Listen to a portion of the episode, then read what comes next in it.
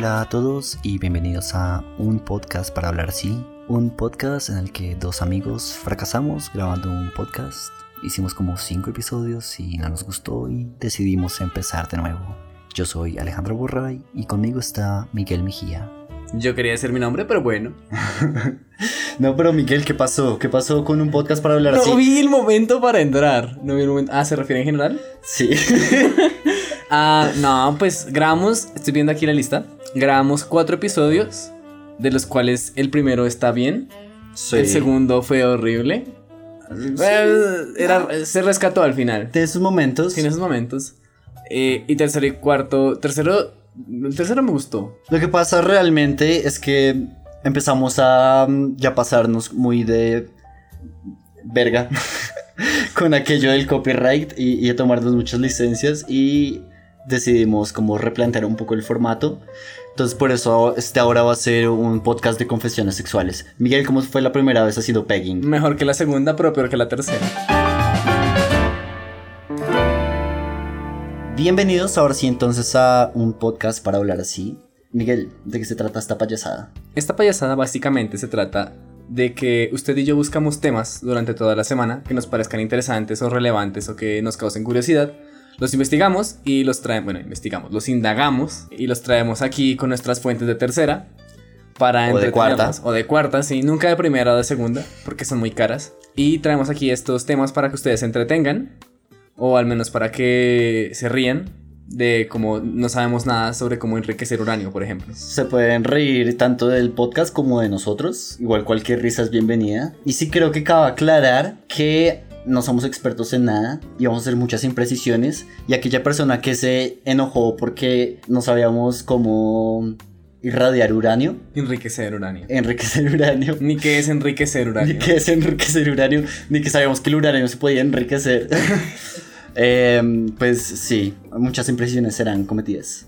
Profesora, en los baños suelo, en los baños suelo estar aunque provengo del mar, la esponja o el tomacorriente. En los baños suelo estar aunque provengo del mar. Opción A, la esponja o el tomacorriente. Ajá. 16 segundos, ¿cuál de las dos es? El tomacorriente. Ok. Hablando de imprecisiones, esto no tiene nada que ver, es un segue muy forzado, pero Miguel. Dime. Estaba leyendo y sabías que 17% de los usuarios de los AirPods de, Apple los siguen usando mientras tienen relaciones sexuales. ¿En serio? De verdad. 17% es mucha gente. Yo sé, es, es, casi como que preocupante, ¿no? No sé, de pronto tú te pones uno y yo me pongo otro y ponemos música así como cuando queremos hacer, no hacer mucho ruido, pero queremos también tener como música de ambiente. No, no, no, ¿sabe, sabe qué es lo más distópico del, del cuento? ¿Qué? Que en el artículo decía que como que entrevistaban a alguien que lo hacía y decía como, no, pues es muy chévere porque podemos como compartir el momento sexual, pero si tenemos diferentes gustos musicales, cada quien puede tener inversiones distintas. Ok, lo, lo, entiendo hasta cierto punto, porque es verdad que de pronto si son personas con gustos muy diferentes y lo que le pone a una no le pone a la otra, auditivamente. Pero igual también es como muy exagerado así, no es como que uno necesite tener la música precisa para, para eso. O puede ser todavía peor como en una reunión o no sé, escuchando un podcast. Dios mío, si están escuchando este podcast, por favor, quítenlo ya. No, no, no, no. Por favor, díganme cómo fue la experiencia. o también. Eso, nena, muévelo así. Me gusta. ¿Qué tal? Digan como, por favor, háblame así. Pero si lo hacen, por favor, compártanos la experiencia. Sí, y se graba. No, mentiras, no. es ilegal. No, si es, con consentimiento, ¿no? Bueno, si es. Pero ellos son menores de edad, no lo hagan. No, pero. Bueno, sí. Es terrible. Quiero que sepan que le pegué una mirada juzgadora a Miguel que lo dejó bastante intimidado. No soy pedofilio no soy pedofílico. ¿Pedofilio? No soy. ni mi nombre es pedofilio, ni soy pedofílico. Miguel Pedofilio. Perdón, perdón, Doris. No, no, no debí gritarte, pero es que no debes intentar besarme. No es correcto. Pero ¿por qué no? Yo lo amo. Sé que todavía estoy muy joven, pero cuando crezca Voy a ser su novia. Eso no debe de ser. Ya dejando temas light como la pedofilia, le vengo a hablar de un tema serio. No, no, sí, yo lo tomaré con la seriedad de vida, Miguel, por favor. Es un tema que es relevante a día de hoy y que ha sido un problema de la humanidad desde hace mucho tiempo. Ok, estoy Le, le- totalmente le vengo a hablar de música Ok, y racismo. ush, como aquel episodio que nunca existió que tocábamos un poco ese tema. Pues lo vengo a revivir con una historia sobre una persona que utilizó la primera para combatir el segundo. Usó el racismo para combatir la música. Sí, maldita música. no sé si lo conozca, es un saxofonista tenor de jazz. Jean Baptiste Illinois Jack.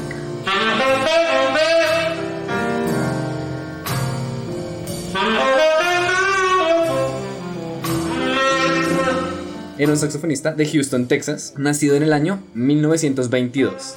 Originalmente nació en Luisiana, pero se mudó a los seis meses a Texas. Le pusieron Illinois por la palabra Illiniwek, que significa hombre superior.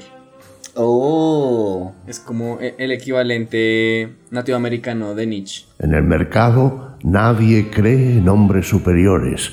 Y si queréis hablar allí, bien, pero la plebe dirá parpadeando, no existen hombres superiores, el hombre no es más que hombre. Ante Dios todos somos iguales. Ante Dios.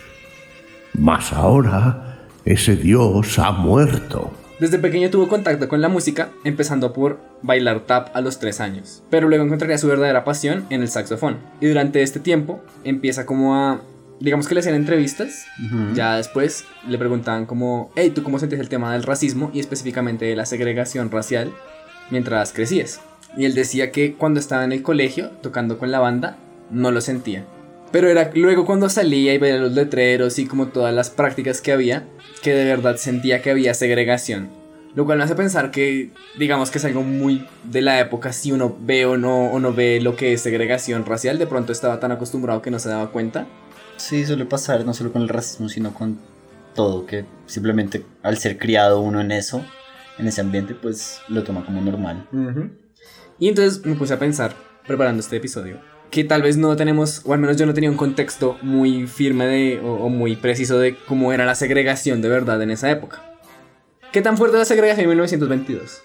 Yo diría que bastante fuerte. En si- términos eh, de, de 1 a 10, como un 9. O incluso Pues- un 10. No, ¿No? 10 sería en 1865 cuando se crearon las leyes negras, donde se especificaba dónde podían vivir, trabajar, ser enterrados, en donde podían estudiar, qué parques públicos podían visitar, los teatros, bares, piscinas, cárceles y cuartos de espera a los que podían ir los negros. Y evidentemente tampoco podían casarse entre las mismas razas. Bueno, razas, eh, esto es un término, dejémoslo ya de claro, voy a decir raza a pesar de que científicamente no existen las razas. Pero es más fácil, o sea, estoy más acostumbrado a ello y soy un producto del sistema. Hola, ¿qué pasó, hombre? Aquí nomás me tienen trabajando como negro, está cabrón. No sé de qué habla este mexicano. Te estoy chingando. ¡Ah, cielos! Digamos que Illinois nació en el 22 y ya del 16 al 70 hubo una cosa que era una gran migración de personas negras a la parte norte de Estados Unidos, donde las leyes, pues digamos que el racismo siempre ha sido mucho más fuerte en la parte sur de Estados Unidos. Sí, no sé si ha visto esta película Green Book. No. No, se ganó el Oscar como en 2019, 2018. Y trata sobre un músico negro, curiosamente también, O sea, sobre Jax, Illinois. que va a hacer una gira por la parte sur de, de Estados Unidos. Y va, contrata como un conductor. Y el conductor le dan un libro que se llama el Green Book. Sí. Y el Green Book es precisamente eso que usted me ha mencionado ahorita, como una guía que menciona como qué establecimientos son como seguros. Eh, pero eso es como todavía hacia 1900, como a inicios de- del siglo XX. Ok. Por eso, por eso cuando me preguntó dije que 10.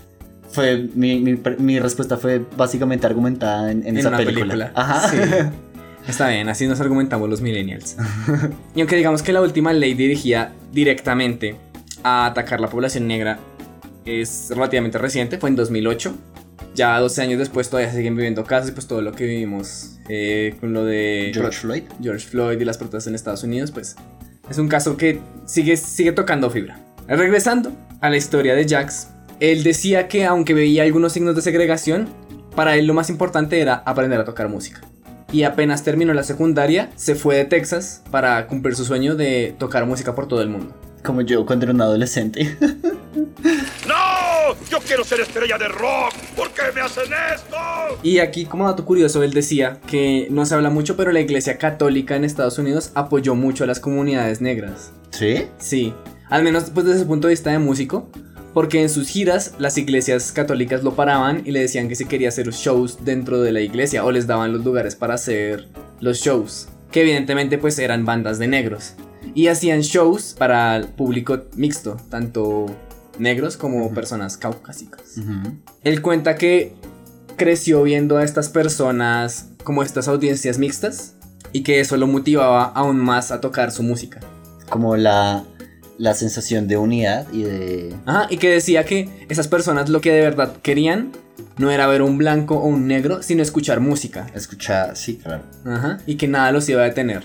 Wow, eso suena como una idea adelantada a su época. Bueno, no, no tan adelantada, como adelantada a nivel social. Sí, sí. Eso es que siempre que vemos ideas como moralmente aceptadas hoy en día, nos parecen como adelantadas a su época porque asumimos que todo el pasado son cavernícolas.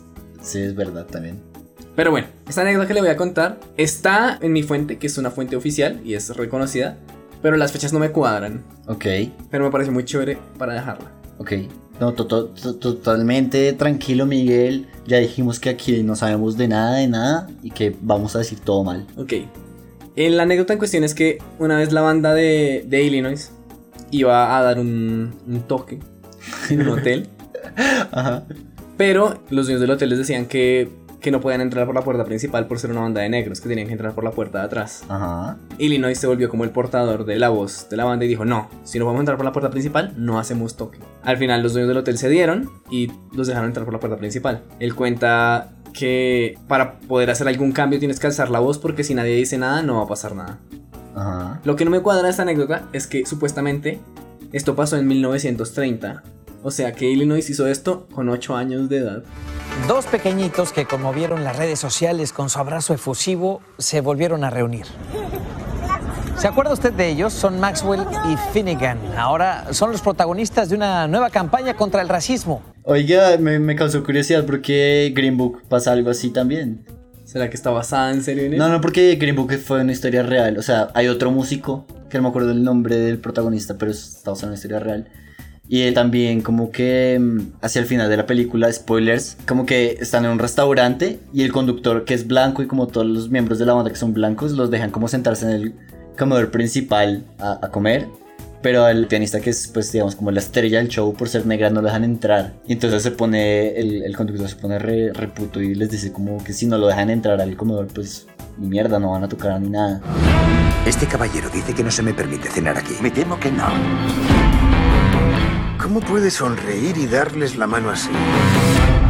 Hay que tener mucho valor para cambiar el corazón de la gente. El hombre viajó y el 26 de mayo de 1942 grabó un solo en la canción Flying Home con la Lionel Hampton Band. El solo fue tan bueno que terminó volviéndose más famoso que la canción. ¿De verdad? Y lo llevó a la fama internacional. Bueno, pues vamos a escucharlo.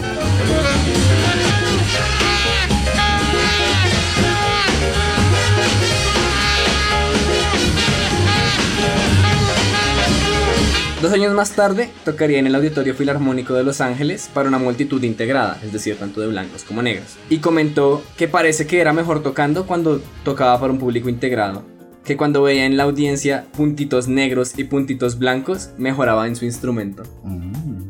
El empresario que auspició este concierto fue Norman Granz, él creía que el jazz se puede usar como un vehículo para el cambio social y para la lucha contra la discriminación y la segregación. Qué bonito, es como cuando Juanes hace conciertos en la frontera.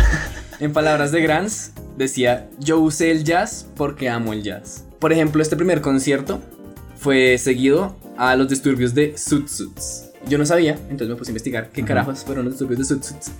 Y es que el Sud Suit, o sea, el traje Sud, es un tipo de traje que se volvió muy popular entre las comunidades negras e hispanas de los Estados Unidos, pero que requería mucha tela en su manufactura, o al menos se decía que requería mucha tela en su manufactura. Y dado que tras la Segunda Guerra Mundial se trataba de hacer un ahorro de este material, quienes usaban estos trajes se les acusaba de antipatrióticos y la verdad era más como una excusa para atacarlos en las calles, desnudarlos y golpearlos. Que uno rea. Jax habló con Grants y le dijo que no quería tocar para una audiencia segregada en su ciudad natal, que era Houston que sentía que si no hacía algo para cambiar las cosas en la ciudad donde había nacido, donde había aprendido todo, se arrepentiría durante toda su vida. Que pues bueno, él no nació ahí, pero pues él sí creció ahí, nació Pues, en Luisiana. Pertenecía ahí. Pertenecía a Houston. Exactamente. Grant aceptó y fue así que planeó el siguiente tour de Jazz and the Philharmonic. Este tour tenía a Illinois Jacks, evidentemente, DC Gillespie, no sé pronunciar nombres, eh, Ella Fitzgerald, la famosa cantante que canta en idioma de Tasmania, Oscar Peterson, Buddy Rich y muchos otros. Y se decidió que harían una parada en Houston el 5 de octubre de 1955. ¿Sabe que me acordé? Pero muy off topic. como en Cartoon Network había como un cortico de alguien que le daba una enfermedad que se llamaba Salmonella Fitzgerald. Sí, Salmonella Fitzgerald. Y era, era como un. Una, no, era como uno de esos prototipos de serie que eran como cositas, episodios de 10 minutos para ver si, si, si pegaba y si pegaba. Lo volvieron una serie y que llamaban a línea un teléfono rojo y decía como Tengo Salmonella Fitzgerald bla, bla, bla, bla, bla, bla. Oh, Salmonella Fitzgerald Solo tienes que dejar que te lama un mono sí, sí, sí ¡Tengo Salmonella Fitzgerald!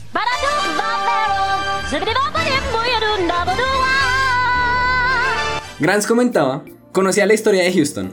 Fue una de las ciudades más ricas, si no la más rica, de América en términos de petróleo, y lo que eso representa. Por lo general, una ciudad que es muy rica es una ciudad difícil de romper y cambiar la tradición. La gente que dirige las cosas, los blancos ricos, podrían llegar tan fuertes como quisieran y el departamento de policía, por supuesto, estaría de acuerdo con ellos. Eso no acaba de pasar en el, en el Capitolio, ¿no? El punto de ellos era, no vengas aquí. Pero yo quería tocar en una ciudad del sur donde, siendo una ciudad rica, tendríamos la oportunidad de pegarlo a lo grande. Le iban a armar un bareto re grande. Le vamos a pegar a lo grande. Cuenta Grants. Ah, ya, ya, ya. Es que es traducción de Google. Sí. Grants rentó el salón con una cláusula anti-segregación. Mandó quitar los letreros de segregación de los baños y no hizo preventa para evitar que hicieran segregación los revendedores. Jax por su parte fue el vocero y explicó en colegios, universidades y en la radio cómo iba a ser el concierto sin segregación en la ciudad. Grant se sentía confiado pues si tienes un gran show puedes hacer algunas peticiones. Llegué al concierto temprano y una persona quería que le cambiara el boleto porque tenía que sentarse junto a un negro. Le dije que podía quedarse con el boleto o recuperar su dinero, pero no le íbamos a cambiar el boleto. O metérselo por el lado. El hombre se lo metió por el ano. el hombre se quedó con su dinero. Ok. Aún así, con miedo por la integración forzada, contrató ocho oficiales de policía de Houston como parte de la seguridad del lugar, incluyendo al teniente Sam Clowder. ¿Marica Sam? Sam. Lo peor es que es famoso, era el conductor del coche del alcalde. Porque esto es tan parecido a Green Book a veces, ok. Creo que está ahí acaba. Eh, luego viene el twist que hizo que esta historia me llamara tanto la atención. Ah, ok, sí, porque hasta ahora está súper formal. Aunque no hubo problemas durante la actuación, los artistas tenían una sorpresa esperándolos en el intermedio. El sargento W.A. Scotton planeó una operación encubierta para incriminar a los artistas y arrestarlos. ¿What? Algunos oficiales se pusieron ropas de civil, se infiltraron en los vestidores, entraron con armas a los camerinos donde estaban los músicos tomando café y jugando cartas. What the fuck? Grants dijo que escuchó la conmoción y al ver a un oficial entrar al baño, de inmediato pensó, va a plantar drogas. Grants le dijo, te estoy vigilando. A lo que el oficial le contestó, poniéndole un arma en el estómago y diciendo, debería matarte. Wash. Oiga, los policías no cambian. Generalizando de nuevo. Pero sí, pues generalizando, los policías no cambian. La policía terminó arrestando a los músicos por apostar. Al llevarlos a la estación, los encerraron al tiempo que les pedían autógrafos. Qué putas, que esa doble moral tan fuerte. Y ahí fue cuando vi la foto que me llevó a ver este, hacer esta, este episodio. Y era una foto de todos los músicos, entre ellos pues Ella Fitzgerald, encerrados en una cárcel, en, ahí, en un CAI, en un CAI de la época. Ok. Pero lo mejor de esa historia, al menos lo que me pareció a mí más interesante, es que después de ello pagaron una multa y como no tenían nada más con que incriminarlos, los músicos volvieron al salón y tocaron la segunda parte del show sin que el público supiera lo que había pasado. Wow, o sea, para ellos fue solamente como un intermedio muy largo. Exactamente, como, ¿dónde están los músicos? Y es ahí en el CAI firmando cosas. ¡Haz algo! ¿Y qué quieres que haga? Pues diles que no robamos nada. Lo hice y dicen que es mentira. No podemos estar en prisión. La prisión es para vagos e inadaptados. Excepto por ustedes. Es obvio que son gente finísima. Vez algún día deseen ir con nosotros. ¡Ah, ¡Sáquenme de aquí! ¡Tengo clase de piano al rato! Illinois Jacket terminó grabando 300 composiciones originales entre 1945 y 1951. ¿Cuántas en cuánto tiempo? 300 entre el 45 y el 51. Wash. Ese hombre vivía para hacer música. Eso es mucho. Eso es mucho. Demasiado. En 1983, la Universidad de Harvard lo invitó a dar una charla y luego le ofrecieron una residencia de dos semestres. Sus estudiantes en Harvard lo incentivaron a formar su propia banda profesional en 1983, los cuales tocaron por todo Estados Unidos y Europa. También tocó con el presidente Bill Clinton en la Casa Blanca en 1993. Pero, espera, ¿estás seguro que tocaba con Bill Clinton o para Bill Clinton? ¿O no sabe? Aquí dice con el presidente Bill Clinton. Wow, eso merece buscar. Sí, una googleada extra. Ajá. Ladies and gentlemen, the President of the United States. If you look at the different ages and backgrounds of all the gifted performers assembled on this stage, we're reminded once again that jazz is a true reflection of the American people. A music of inclusion, a music of democracy, a music that embraces tradition and the freedom to innovate.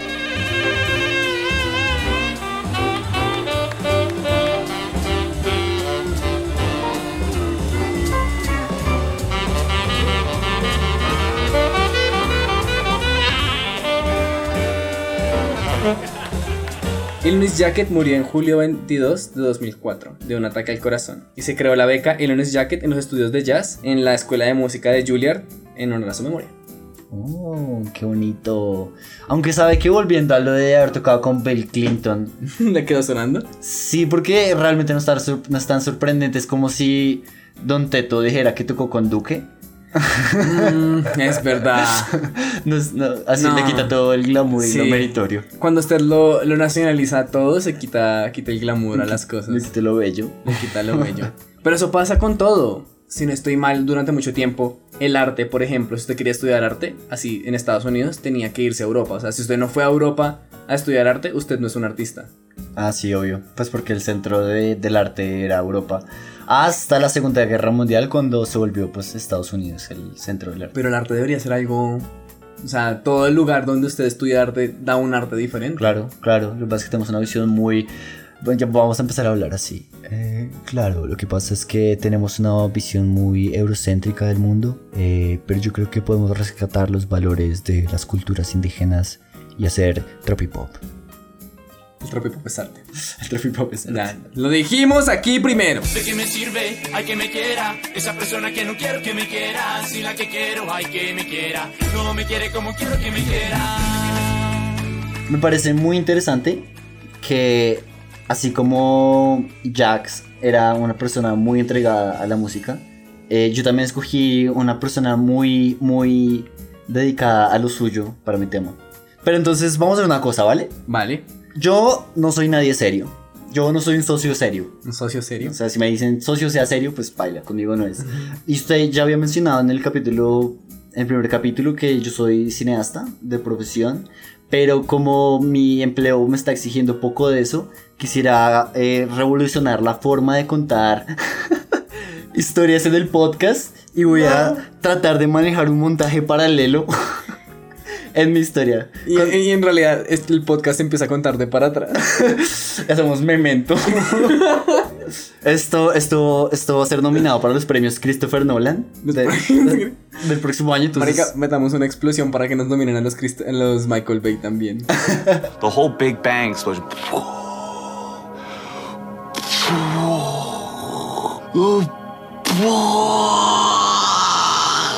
¿Está familiarizado con el concepto de montaje paralelo? No. Eh, Realmente es un término muy elaborado para algo que es muy sencillo. Simplemente es como cuando van contando como dos historias de forma paralela eh, en una película. ¿Como en The Witcher? Sí, como en todos lados, no es tan raro verlo. Suena súper pretencioso y realmente es algo súper simple. Me parece. ¿Sabía usted Sí. que aún hoy en día existen tribus que han tenido contacto mínimo, mínimo con la sociedad? Algo he escuchado. Sí, eh, se llaman como las tribus no contactadas, literalmente. La mayoría viven en, en el Amazonas, Ok. pero de la que le voy a hablar es un caso especial porque resulta que tienen su propia isla. Le estoy hablando de la tribu de la isla de Sentinel del Norte, que hace parte de las islas Andaman. No estoy seguro sobre el acento de ese nombre, perdón. Mire, si yo pude pronunciar mal los nombres de los músicos de jazz más importantes de los 50, usted puede pronunciar mal una isla. Listo. Andaman. Andaman. Andaman. Es un superhéroe. Andaman. Andaman. que queda en la India. Se estima que esta tribu ha mantenido una misma forma de vida durante aproximadamente la bodadita de 30.000 o 55.000 años. Damn. Por lo cual es correcto decir que tienen como una vida casi que neolítica. Pero vayámonos a Estados Unidos, a 1991. Sí. Porque aquello del montaje, montaje paralelo. paralelo, montaje paralelo. Nació un contemporáneo nuestro. Justin Bieber. Recapacita, Bieber, recapacita. Yo creo que Justin Bieber es menor que John Allen Chow, nacido en Alabama. Digamos que si se pudiera resumir él mismo con una palabra, sería la de aventurero. Ya vamos a ver por qué. Su padre era chino y ejercía como psiquiatra. Su mamá era abogada, eh, ella sí era de Estados Unidos, y tenía dos hermanitos. En este entorno se crió este niño que tenía alma de explorador.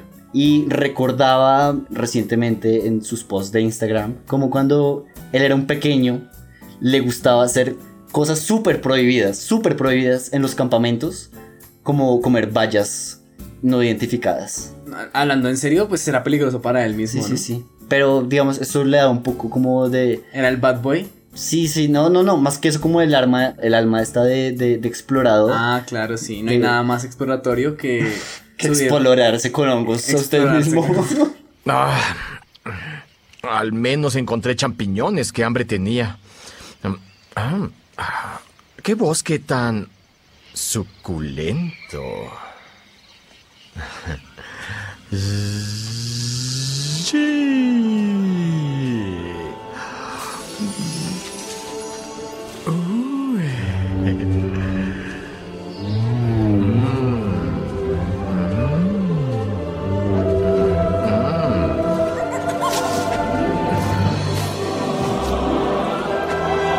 Pero hay muchas tribus vecinas a Sentinel del Norte que han tenido más contacto con el mundo globalizado de hoy en día que la tribu de Sentinel del Norte. Pero adivine qué, qué ha pasado con el contacto de las personas, pues como del común. Pues que las han asimilado, me imagino. No, se han muerto. ¿Han muerto las islas? Digo, las niñas. Digo, los. los- las niñas. ¿Las vacas? Las Las tribus se han muerto, ¿por qué? Porque básicamente nosotros somos unos puercos y les pegamos nuestras enfermedades. ¿Será que tienen COVID? Exactamente, han sufrido un resto de, de epidemias. Desde epidemias de sífilis, influencia, hasta influencia. influencers. La epidemia de los influencers. Y se matan haciéndose selfies. Influenza y hasta gonorrea. Pero, pero vea, vea hasta gonorrea, porque es que entre 1858 y 1931 redujeron su población, que se estimaba entre 3.500 a solamente 90. ¿90? 90, o sea, las epidemias mataron a todos. Uf, pues así son las epidemias. Pero. Nada, que se vacunen. que gonorrea. ¿Quién Que dejen de ser manda? pobres. Sí, que dejen de ser pobres, que trabajen. Perezosos. Pero bueno, Sentinel del Norte sí ha tenido algunos pocos contactos también con, con el mundo, pero han sido pocos. Hay una historia de, de un capitán que una vez pasando por, la, por esta isla encontró como nativos de ahí, eran, era una pareja de ancianos con cuatro niños, Sí. y ellos creyendo que estaban haciendo el bien, pues los recogieron y los llevaron como al, a la capital, que en este momento se me escapa el nombre, ya lo mencionaré ahorita, como para atenderlos y darles una Primeros auxilios o algo así. Sí, no, como para ayudarlos y integrarlos a la, a la civilización. Sí. Pero adivine qué pasó. ¿Se murieron? Ujú. Porque Los, bueno, no, sola- solamente los ancianos. los niños sí bien. Los niños afortunadamente nos murieron y decidieron devolverlos a la isla No. llenos de regalos. No. afortunadamente no, no pasó nada. Con razón no quieren tener contacto con el mundo. Afortunadamente no mataron a nadie. Pero lo importante es que de niño, Chao adoraba las historias de naufragios, como Robinson Crusoe. Lo que no he contado de, de la familia de Chao es que era muy cristiana. Y que pasaba como que formar esta, mezclar esta obsesión por la aventura con esa obsesión religiosa que le inculcaba a su familia, terminó llevándolo a ver como ídolos a misioneros tales como Bruce Olson, famoso por convertir a los Bari, una tribu que vive en las selvas del río Catatumbo, en la frontera entre Venezuela y Colombia, al cristianismo. Para él, ese era un héroe. Ahí está tu héroe.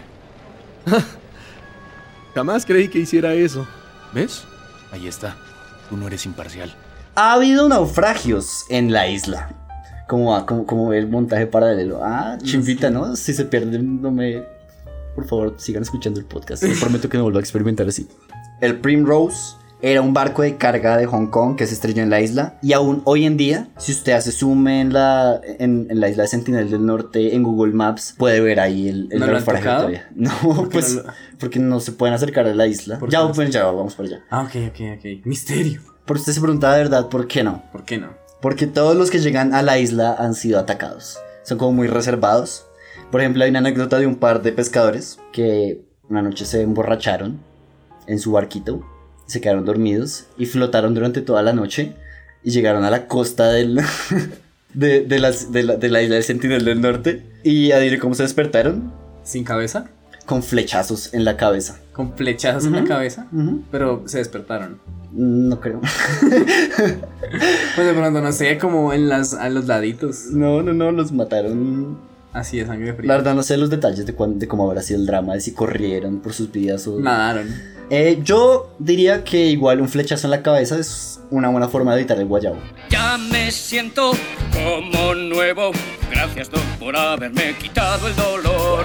Chau empezó a hacer actividades extracurriculares y ofrecerse como voluntario en la iglesia para distintas cosas. Hizo parte de los Royal Rangers, unos scouts pentecostales. Son la siguiente generación de Power Rangers. Ajá.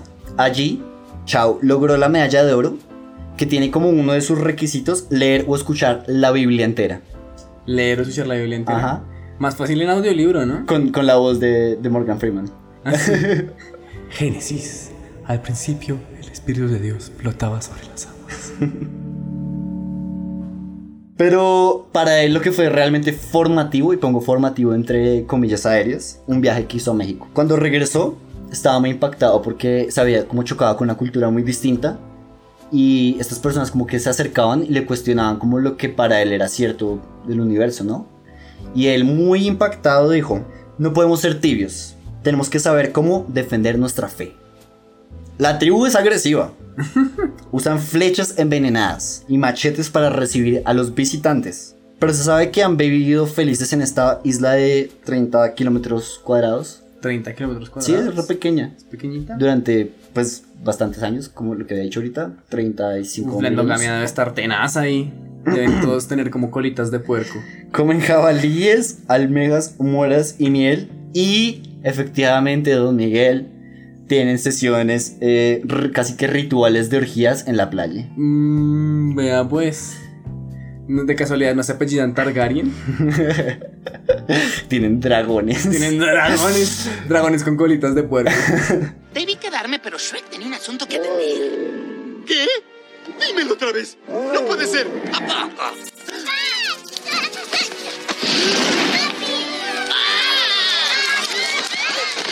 El gobierno de India declaró como prohibido el paso hacia la isla de Sentinel tanto como para proteger de epidemias y enfermedades a la tribu, como para proteger a las personas que se acercaran allá y pues no terminaran con una flecha en su cabeza. Es muy prudente de ellos. Fue durante el high school que Chau leyó sobre la isla de Sentinel del Norte en una base de datos misionera llamada The Joshua Project. Se describían como extremadamente aislados y sugerían rezar para que el gobierno de India permitiera a los cristianos ganarse la confianza del pueblo sentinelense que no sé si ese sea el gentilicio adecuado, pero digamos Pregúnteles. Sentinelense. Vaya y pregúnteles. Allí, señor, empezó la obsesión de Chau con ir a esta isla, a llevar la palabra de nuestro Señor Jesús. ¿De nuestro? No me meten en ese barco. Monesbol es mi señor. Efectivamente, Chau se iba a preparar mentalmente y psicológicamente, porque no era solamente una obsesión, o sea, no era una obsesión porque sí, sino porque para él sentía que la misión que el Señor había encomendado en su alma, en su cuerpo, en su parte de Cristo, era ir a llevar la palabra de Dios a la isla de Sentinel del norte. Específicamente esos 30 kilómetros cuadrados. Allá. Su obsesión era tan grande que evitaba activamente cualquier relación amorosa porque temía que lo distrajera de su misión. Claro, es que usted, si usted quiere introducir una idea dentro de alguien, no puede introducir otras cosas. ajá, ajá. En 2017 se unió un escuche esto, se unió un programa de entrenamiento misionero en el que se simulaba la llegada a una civilización hostil armada con lanzas falsas. Claramente la civilización era interpretada por otros misioneros y se reportó que Chao fue uno de los mejores aprendices que ha tenido en toda la historia de ese programa. ¿Y cómo lo evaluaban? O sea, ¿qué hacía que fuera, rezaba más duro? Así No como, ¡Padre nuestro! No, sé, le rompía las lanzas. Con su cruz boomerang. No sé, no sé, no sé, es que es un, es un pajazo mental muy grande, ¿no? ¿Cómo van a simular una, una civilización hostil? O sea, se, se pintan con... sí. pero más allá es como con, bajo qué criterios escogerían cómo atacar o no atacar. No sé, en fin, es un pajazo mental grande. A finales de octubre del 2018, Chao finalmente emprendió su viaje a las Islas Andamán a cumplir su objetivo. Su destino. Hizo algo que yo considero que fue prudente, aunque también es medio pajazo mental, pero fue prudente al fin.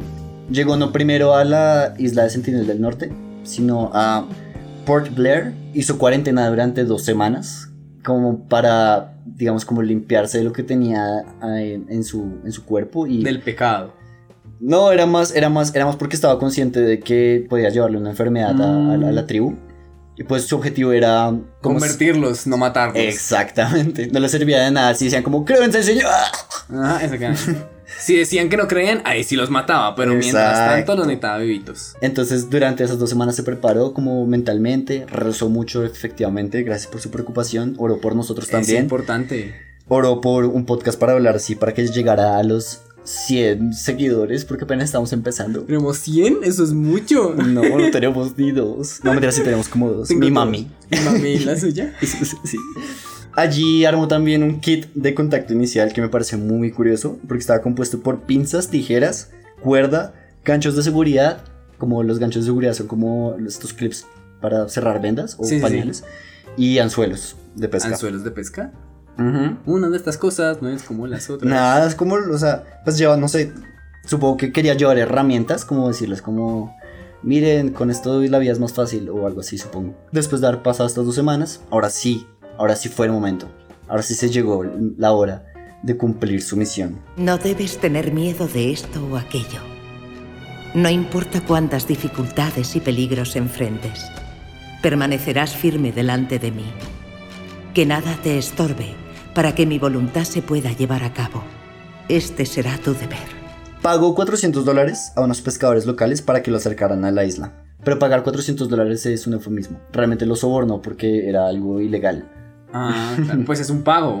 Sí, pero es- Una transacción clandestina e ilegal sigue siendo una transacción. El 14 de noviembre, en la noche, partió hacia la isla donde para él pasó algo muy mágico que seguramente tiene una explicación científica y es que según él, a medida que el, que el barco avanzaba, el plancton empezaba a iluminar como su camino y para él esto era como la máxima señal de que el Señor estaba con él. Porque es que, no sé si usted había visto esta parte de la Biblia, Neptunos 5.46, en las que dicen que los ángeles, debajo de los arcángeles están los ángeles y debajo está el plancton. Sí. Entonces, evidentemente, que el plancton brille en su camino es una señal divina. Y por eso es que las ballenas son enviadas de Satán, porque se lo comen. Porque el demonio nos está acechando. Nos quiere matar. Nos quiere robar. Viene a condenarnos. Llegó a la isla de Sentinel del Norte en la madrugada, pero los pescadores se negaron como a acercarse más allá como de, de una milla. Entonces él llevaba un, como un kayak en el barco de los pescadores Sí. y se fue remando hasta hacia la isla. Se fue acercando y alrededor de la isla fueron apareciendo caritas pintadas de amarillo. A lo cual Chao dijo, mi nombre es John, los amo y Jesús también los ama. Inmediatamente la tribu empezó a dispararle flechas. John se asustó, pero ya estaba llegando como a, a la, a la playa, al, al- hacia donde podía bajarse. Entonces lo que hizo fue que llevó unos pescados que había comprado como de regalo para la tribu. Los tiró ahí y se volvió remando como a todo lo que daban sus bracitos hacia, hacia los pescadores.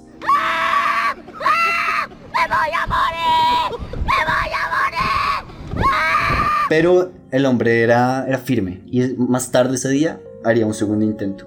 No estoy seguro cómo pasó, pero esta vez fue capaz de desembarcar y llegar hasta una choza que pues igual seguía estando cerca como de la playa. E inmediatamente lo rodearon varios miembros de la, de la tribu, quienes le gritaban y hacían como todo tipo de ruidos intimidantes. Y él, al, al ver esto, empezó a cantar y a recitar el Génesis. Por un momento pareció que toleraban su presencia. Eso fue hasta que un niño le disparó una flecha que dio en su Biblia resistente al agua. Era una Biblia resistente al agua. una Biblia resistente al agua. Eso está súper bueno. Eh, John eh, mantuvo la calma por un momento, sacó la flecha, se la devolvió al niño y luego salió a correr.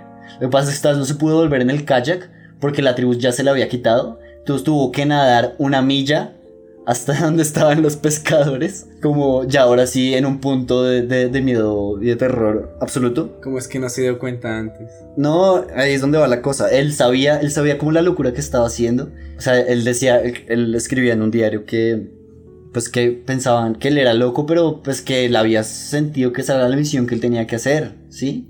Y nada iba a dejar que, que opacara eso.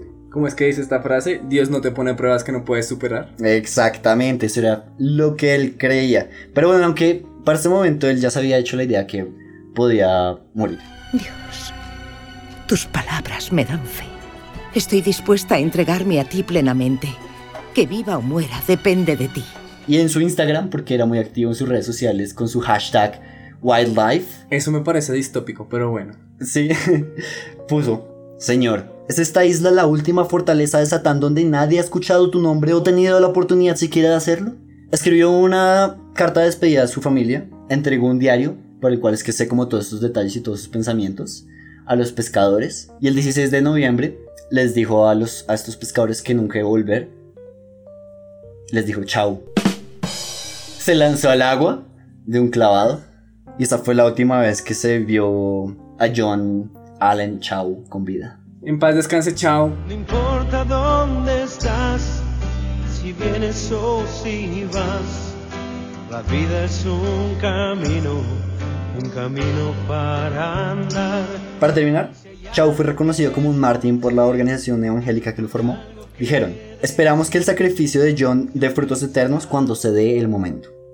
Sin embargo, el papá de Chow no está muy de acuerdo, a pesar de que su familia era cristiana y tales. Ellos ven a Chow como una víctima de la comunidad misionera de Estados Unidos. Dijeron textualmente, John era un joven inocente que murió por una visión extremista de cristianismo llevada a su conclusión más lógica. Wow. Lo cual es súper sensato. Y, o sea, que lo diga un cristiano es como más poderoso. Por eso llegamos a la conclusión, porque ahora nuestros capítulos tienen moraleja. No es bueno generalizar, ni a los policías, ni a los misioneros, ni a los cristianos. No, a los misioneros sí.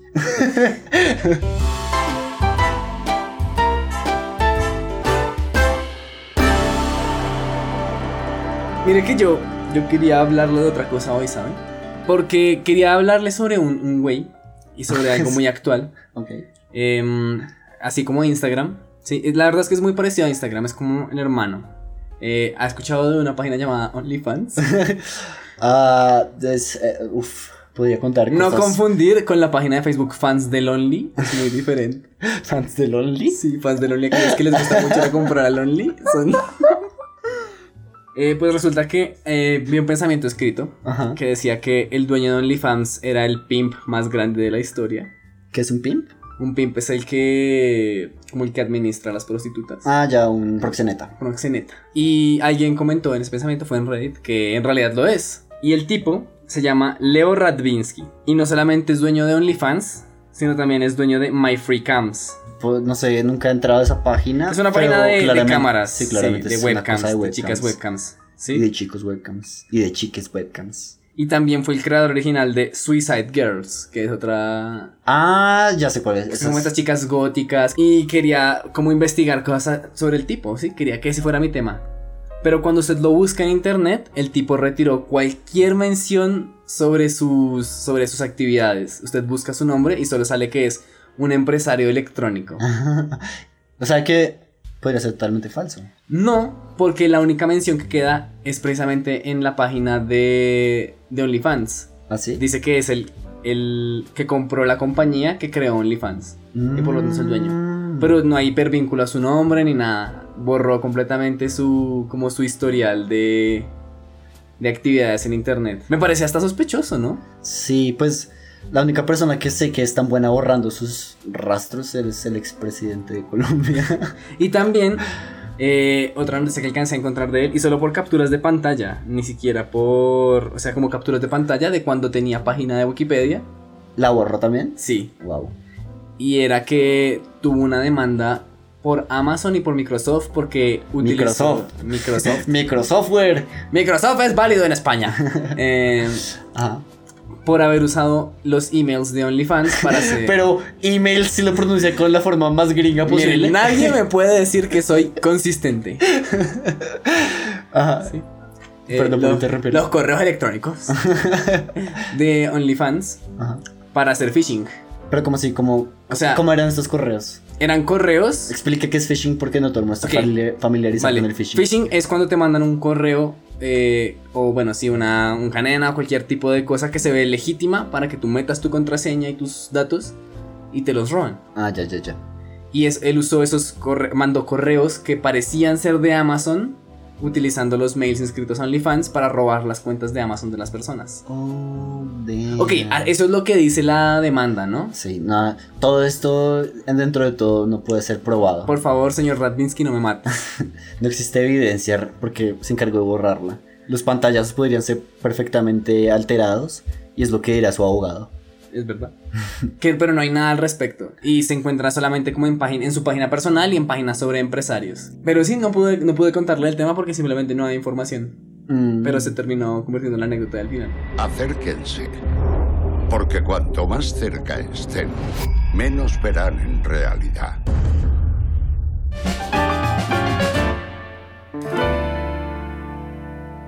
Y bueno, esto ha sido todo por este episodio de Un Podcast para hablar así. No olviden seguirnos en su plataforma para podcast favorita. Estamos literalmente en todos lados. Revisen debajo de sus asientos. Yo soy Miguel Mejía. Y yo soy Alejandro Borray. De esa misma forma, no olviden seguirnos en nuestras redes sociales, arroba para hablar así en Twitter y para hablar así en Instagram. También si pueden, busquen a Alejandra Ruiz, nuestra artista, en Instagram. Espero que les haya gustado este episodio. Chao.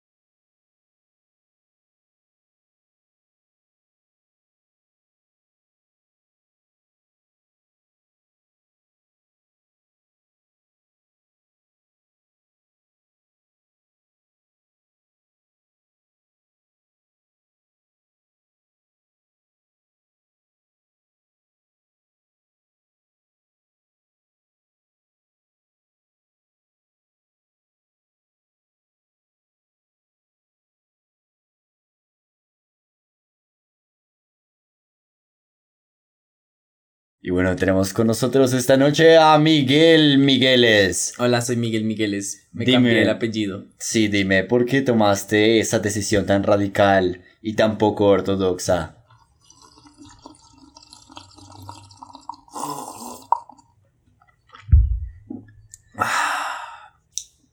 Me inspiró Max Powers.